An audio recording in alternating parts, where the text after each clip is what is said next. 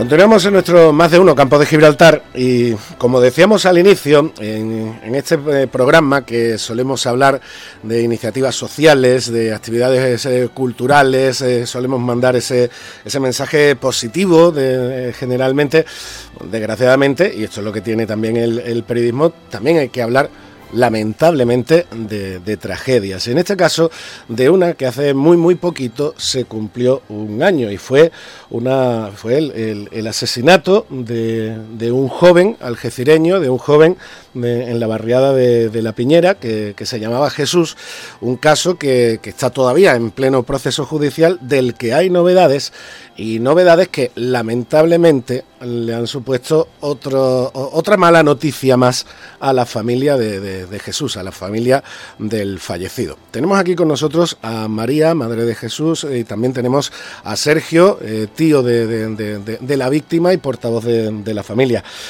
Sergio, buenas tardes. Hola, muy buenas tardes. Eh, como digo, hace muy, muy poquito, hace unas semanas, se cumplió un año ya, que, parece que, ha pasado, seguro que se os habrá pasado mm, volando desgraciadamente, eh, un año ya de, este, de este hecho, del apuñalamiento mortal. el 3 de octubre de 2022 fue cuando ocurrió todo, o sea que el 3 de octubre de 2023 pasa el año. Y como digo, novedades eh, en el caso que novedades que os han supuesto un, bueno pues un golpe tremendo porque el principal acusado el principal sospechoso y tenemos, tenemos que decirlo así por, por cuestiones de, de, respeto judicial digo. no no se puede, ya se puede decir asesino porque está condenado por mm. homicidio doloso según la sentencia el fallo la primera sentencia ya no ok ok.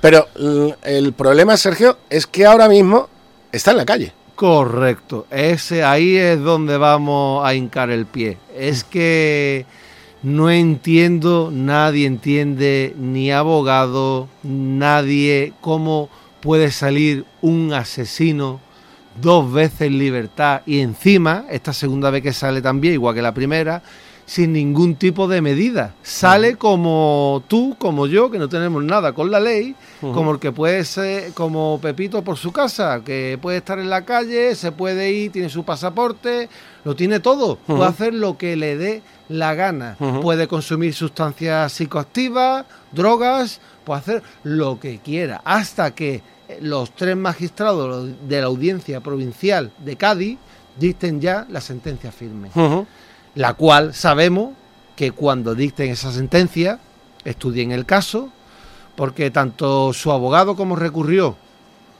nuestra abogada recurrió, la fiscal ha recurrido, eh, pues estos tres jueces de la Audiencia Policial de Cádiz estudiarán el caso y emitirán una sentencia firme, el cual le dirán, pues mira, te tienes que presentar el 20 de diciembre, te tienes que presentar el 4 de febrero.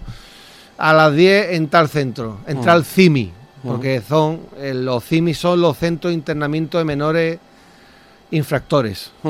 Entonces, pues mm, sabemos, vamos a predecir ya, lo, lo, predecimos ya totalmente, no se va a presentar.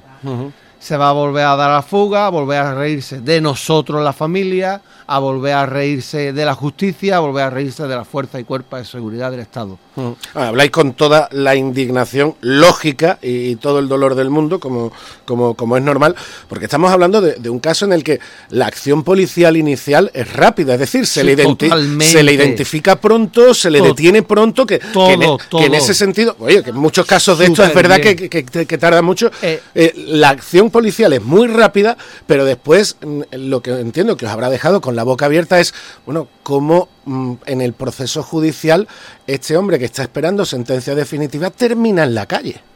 Pues termina en la calle porque, claro, como los jueces y fiscales y funcionarios de la Administración de Justicia están en huelga porque no tienen personal, pues esto se retrasa. Es más, la jueza tiene cinco días hábiles para emitir la sentencia. Tardó diez días, que no le hecho la culpa, ¿eh?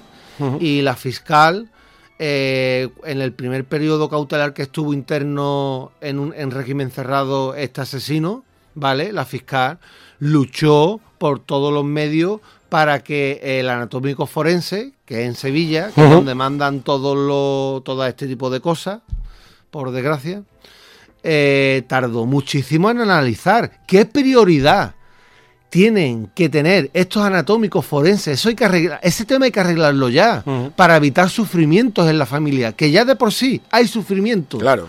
Evidentemente. Pero que lo condenen a ocho años. Y no sabemos que ahora que condena le, le, darán la, los tres jueces de la audiencia provincial. Vamos a ver. Pero es que ni aunque mm, le echen 20, 30 años, ¿quién es él para que arrebatar la vida a un inocente. ¿Quién es él? Y sobre todo, estamos hablando de, alguien que puede, que puede seguir siendo evidentemente un peligro para la sociedad. Lo es. Porque como tú, como tú me has, como tú me has enseñado antes fuera de, antena y lo tenéis comprobado, él hace ostentación pública de la violencia. Sí, sí, sí, sí, sí, sin ningún remordimiento, él es muy frío, él no tiene nada de arrepentimiento y nada. Él se jacta en las redes sociales y se cachondea de todos nosotros y de, todo el mundo. Hmm. Hablando de redes sociales, antes de, irnos, Sergio, eh, quería que recordaras el perfil que habéis creado desde la familia para quien quiera hacer un seguimiento del caso, mostraros apoyo y mostraros su, su, sí, cariño. Pues mira, tenemos un amigo nuestro informático, ¿vale? Que aparte es funcionario. Eh, eh, se llama, el perfil de Facebook es Sergio Sánchez y el símbolo del, perdón, el perfil de, la imagen es un gallo, que era el gallo preferido de mi sobrino. Eh, ahí, ahí se mostrará, ahí se muestra y se ha mostrado y se va a mostrar todos los días eh, sentencias, papeles, ahí va día a día. añadirle como amigo, ¿vale? Y él os aceptará encantado tanto amigos de la familia como enemigos de la familia. Lo que queráis debatir, queráis comentar, queráis decir, ahí está ese perfil de Facebook para que ustedes eh, os informéis y estéis al tanto de todo. Perfecto. Perfecto, pues eh, ahí queda ahí queda dicho para como tú dices todo el que el que quiera.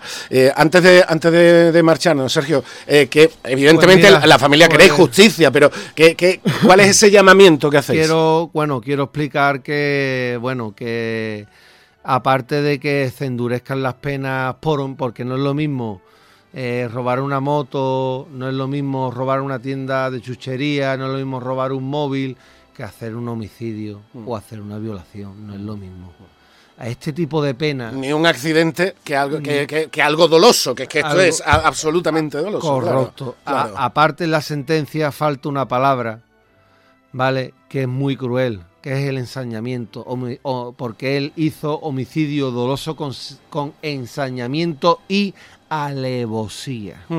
Pero bueno, nos estamos conformes con la sentencia que ha dictado la jueza eh, ocho años, eh, homicidio doloso, y estamos contentos con eso, pero estamos descontentos con el sistema judicial en, los tiempos. Que le den máxima prioridad a los homicidios y violaciones en los anatómicos forenses, por favor, por quien me esté escuchando, por favor, y tenga conocidos eh, políticos que den, por favor, máxima prioridad a los homicidio y violaciones, por favor. Que se tengan en cuenta eso y se den las pruebas lo más antes posible para que no suframos lo que estamos sufriendo nosotros minuto a minuto, segundo a segundo, día a día. Que esto es inaguantable. Esto, esto no se puede vivir con ello. ¿Qué menos, qué menos que, que exigir justicia después de, la tragedia que ha pasado vuestra, familia. Y nada, y bueno, y esta segunda vez en libertad, porque claro, la primera vez en, el, en la ley del menor contempla que son seis meses cautelarmente, ¿vale? Lo que puede estar un menor de edad sin, enjuiciamiento, sin enjuiciamiento, más tres meses de prorrogable a instancia del Ministerio Fiscal. Cuando este menor sale el 4 de abril del 2023, nosotros nos preguntamos el por qué, claro, ya empezamos a averiguar, claro, son seis meses, no están las pruebas, no hay juicio, por eso sale, vale, nos quedamos hasta ahí. Ahí el niño no para de jactarse de, de, que de subir cosas, aquí estoy libre, mira, me comí un asesinato, mira, seis meses me he comido y aquí estoy en la calle, ¿sabes? Vacilando. Pero bueno, después, el 27 de julio, cuando es por fin ya el juicio, él, este asesino, no se presenta. No se mm. presenta, se da la fuga, la magistrada da la, eh, da la orden de búsqueda y captura a, los cuerpos y, fuerzas de seguridad, del Estado, sí. Eh, da la orden y captura, lo encuentran el 4 de agosto en un garaje, se entrega y a continuación pasa a hacer la prórroga de tres meses. O sea, ya estamos en la prórroga. Esa prórroga desde el 4 de agosto al 4 de noviembre han pasado tres meses. Por eso eh, ha salido. Ya no puede cumplir más el menor. Pero es que eh, todo han sido por los tiempos judiciales que han causado esta demora y esta, y, esta malformación de, sentimientos que tenemos nosotros en la cabeza, de ira, de furia, de, de, es que no, es que no hay palabra para describir esto, es que nadie en su sano juicio entiende qué, qué, está pasando, ¿Qué, qué, es lo que pasa con la ley del menor, qué pasa con los menores, qué pasa con los jueces, qué pasa. Ellos no tienen culpa, la culpa la tiene el gobierno que en vez de estar centrándose en temas civiles, en civiles, y no está centrado tanto en temas políticos, que no me voy a meter en ello, ¿vale? Que respeto con total impunidad, pero que por favor, eh, presidente. Que estas eh, cosas no pueden pasar. Presidente, vamos a centrarnos en los problemas reales del día a día de los civiles que están a su cargo, de mm. los humanos, personas humanas, ¿vale? Y con, esto es que no tengo más palabras para, vamos, es que como decía, podríamos estar aquí hasta las 7 de la mañana de mañana. Como decía Sergio, la indignación lógica de la familia por la, la situación de incertidumbre que, que, vivís ahora. Pues dicho queda, hecho ese llamamiento, hecho ese mensaje, que todo salga lo mejor posible y que ese y que ese daño que evidentemente no lo va a quitar nada pero que por lo menos veáis que se hace que se hace eh, justicia mientras tanto pues todo nuestro apoyo y todo nuestro cariño, María, Sergio, a toda la familia. Muchísimas gracias, de verdad, por vuestro apoyo. Muchísimas gracias, de verdad, muchísimas gracias. Gracias a vosotros.